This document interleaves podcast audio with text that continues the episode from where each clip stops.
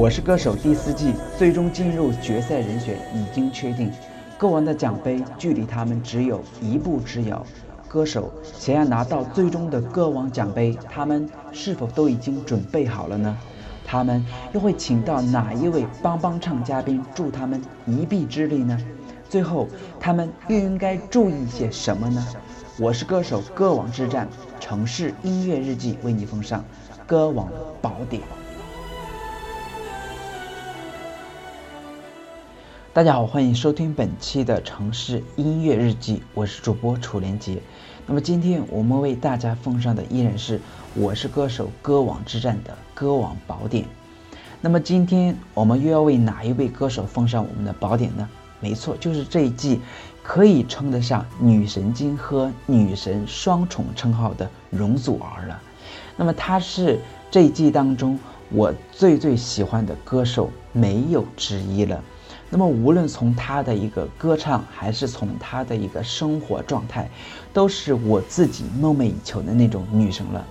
那么刚开始的她加入歌手之战当中，排名并不是特别的一个理想，于是她就决定留在了湖南长沙，认真准备和排练自己的比赛曲目。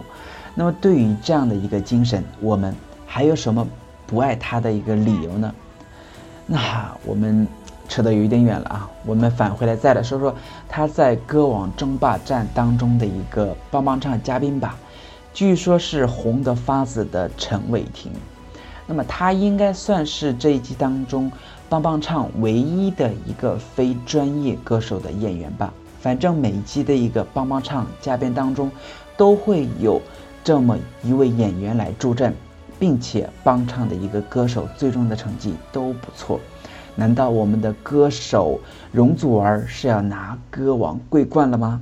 那居然他们的组合成立了，那我们就只剩下对于他们歌曲的一个期待了。但是我在这里的话，有一点点期待，就是我希望容祖儿能够在最后尽可能不要唱自己的一个歌曲，因为对于我们这样突然想爱你的歌迷来说，我们。想着你的感觉，期盼挥着翅膀的女孩能多留给我们一些美妙的歌声，再好，呃，配上你动感的一个舞蹈。那所以这一期的一个歌王宝典，对于容祖儿的一个法宝就是牵着帅哥的手，舞动整个小宇宙吧。